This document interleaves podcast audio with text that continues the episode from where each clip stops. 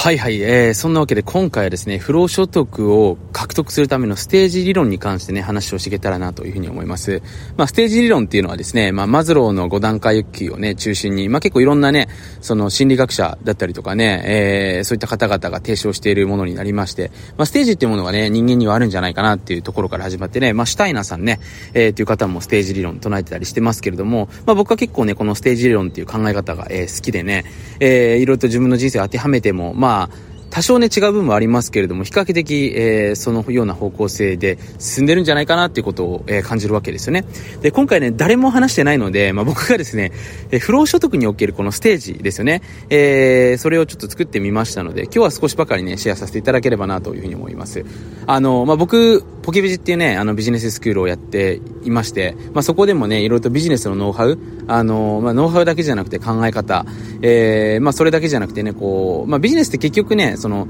決断の仕方だったりもするんですよね。まあ、結局ね、ほら、サラリーマンっていうのは、あの、言われたことをね、やっていく。まあ、言われたことをやらない人もいるんですけれども、基本的にはでもその、もう稼ぐぶち縁っていうのは用意されてるわけじゃないですか。商材だったりとか、その、あとそれをね、どうやって自分の実力で売っていくのかだったりとかね、まあ、マニュアルがあるところもあればね、保険の営業マンみたいに自分の好き勝手にね、動けるところもあったりするわけだと思うんですけれども、その自営業っていうのは、まあ、そもそも売るもの自体もね、えー、変えることができるわけですよね。だから保険の営業マンなんですけど、他のものを売ってしまうみたいなね、それができるのが、まあ、自営業であり経営者の面白いところだと思うんですけれども、ただね、それにおいてその情報判断、ね、あの情報選択、えー、まあ、自分で選択肢を作っていくスキルもそうなんですけれども、そういったものっていうのは当然求められてきますので、その結局判断の仕方なんですね、思考の仕方。えー、そこからやっぱり人間っていうのは勉強していかないと、ビジネスってほら、ノウハウだけ習ってもね、えー、そのノウハウだけできても、要はそのノウハウがまたされてった時って次がないですから、あの、そういった部分をね、指導させていただいてるんですけれども、その中でちょっとね、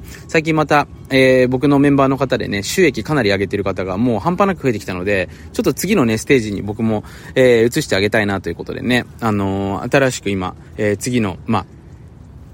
ものを用意してるんですけれども、それの時にね、今回、えー、作っているのがこのステージなんですね。で、まあ、3つのね、大きく分けてステージがあるのかなというふうに思っていて、まずステージ1ですね。ステージ1っていうのが、これぜひちょっとこれ聞いてくださってる方、メモ取っていただいたりとかね、書いていただければなと思うんですけれども、売れるものがわかる。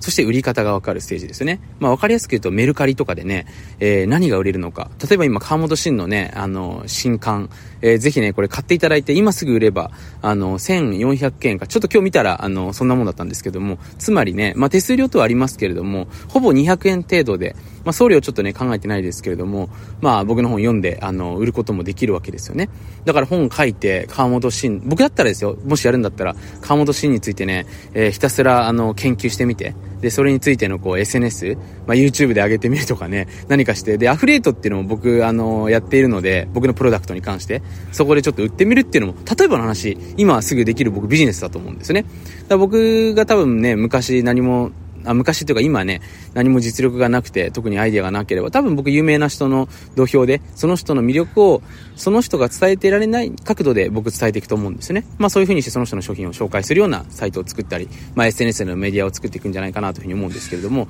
で、ちょっとね、話ずれたんですけど、だから売れるものがわかる。今世の中の人たちが何をね、えー、求めてどういうものをやれば売れるのかっていうのがわかるステージですね。で、これがステージ1です。で、売り方がわかるっていうところですね。で、これが不労所得のステージ1。で、当然ながらね、これをインターネットで自動化すれば、そのまま不労所得になるわけですよね。僕一番最初にやったのはね、インターネットで、まあ売れるものですよね。僕の場合だったらメンズ性教育っていうものがあったので、えー、売れるものが分かったと。で、それにおける売り方。まあ僕はインターネットマーケティングね、最初アフリエイトマーケティングっていうね、まあ、その、僕の代理店ですよね。代理店さんっていうのが今僕の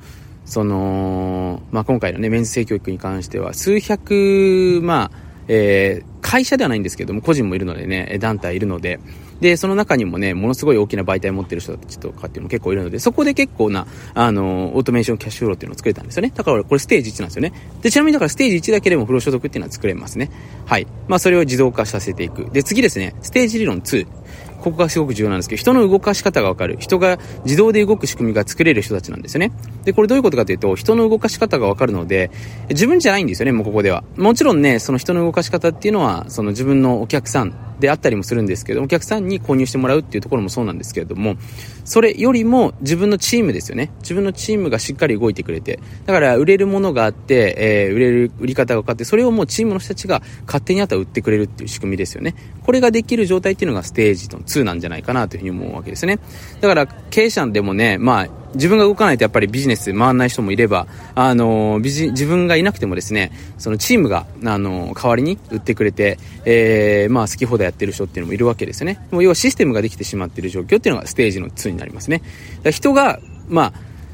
自動的に動いてくれる仕組みなんですね。だからどういうふうにすればいいのか。例えばインセンティブを設けるとかね。まあ僕もやってましたけども、あの、インセンティブっていうものでね、人って結構ほら勝手に、あ、これ売れるんだなって思って、例えば僕がね、1万円のプロダクト用意してインセンティブがあることによってね、その方々が動いてくださる。まあそういった部分もあるわけですよね。ドーパミン、あの、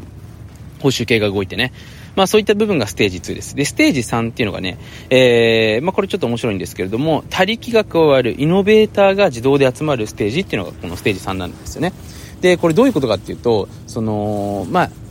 ステージ2までっていうのはね、その自分のチームだったりとか自分の内部なんですよね。で、ステージ3以降になってくると、自分のもう管轄外の人たちがあなたのプロダクトだったりとか、あなたのサービスだったりとか、そのあなたのシステムを応援したりとか、紹介してくれるようなステージなんですよ。で、ステージ2っていうのはある程度自力の領域で、だ僕もその、最初のキャッシュフローを作るときっていうのは、やっぱり自分の代理店さんと、あの、頻繁にコミュニケーションしたりしてたんですね。でも、その以降のステージになってくると、他力っていうものが加わってくるので、自分以外の人たちが勝手にそれをね、知らないところで紹介してくれてってるステージなんですよね。いわゆるその、バイラルマーケティングっていうのかな、口コミ的な部分なんですけども、その作られた口コミではなくて、えー、自然な形で生まれていく口コミ。だからね、例えばこれ分かりやすい話をすると、あなたがね、ついついその、よく行ってしまうようなレストランとか飲食店とかって、なんかそれ美味しかったら知らない間に家族に話しちゃってますよね。だそういうような状態のビジネスをもう作っていく。ここにはね、もういろんな秘密があるわけですね。まあそのチームの力であったりとか、その自分の売ってるプロダクトであったりとか、そのあとはもしくはあなたの人間性ですよね。そういったものっていうのがやっぱり素晴らしいと、まあ、伝わってくるわけですよね。だここまでになってくると、本当の意味での、えー、自動化収入っていうのが手に入っていくわけなんですよね。で結局ね、その、最終的に不労所得って何なんですかっていうと、あなたの代わりに、勝手にあなたのプロダクトだったりとか、あなたが売っているものを、どこまであなたが意図してない瞬間に伝えてる人がいるのか、しかもそれもいいことをね、悪いこと言ったら当然ながら売れなくなりますからね。それができれば、まあ、簡単な話、自然に売れていくわけなんですよ。別に広告費もかけなくても。このステージまでをマスターするとですね、もう究極の不労所得になってくるわけなんですよね。だこのステップね、えー、ちょっとこれ多分話してる人いなかったと思うんですけれども、えー、ぜひね、これ聞いてくださってる方にはね、えー、頑張っていただきたい。だまずね、えー、そのヒントとしては売れるものを見つけていくってことですね。はい。で、次に売り方をマスターする。だからこれよくね、あの、話してますけど、自分の好きなことをやっちゃダメですからね。よく僕話してますけど、好きなことを、えー、やるよりも、売れるものを見つけていく。で、売れるものを見つけて、それを好きなような形にシフトしていくのがビジネスなので、その好きなことをするっていうのが、実はあんまりこう、ビジネスオーナーの発想じゃないんですよね。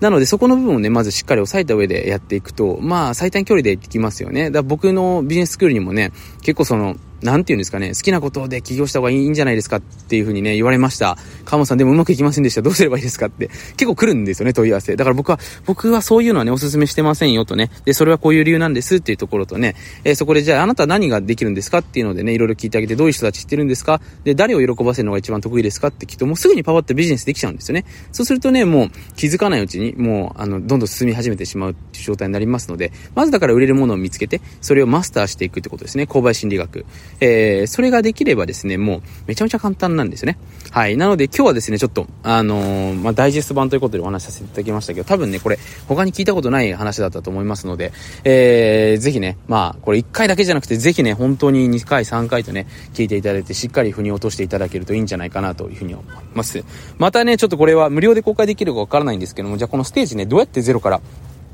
1、1から2に上げ、2から3に上げていくかっていう話はね、ちょっとまたあの、ちょうどしていけたらなというふうに思いますので、えー、ご期待くださいませ。そんなわけですね、今回も最後までお聴きくださって本当にありがとうございました。えー、ぜひね、えー、今日も素晴らしい一日を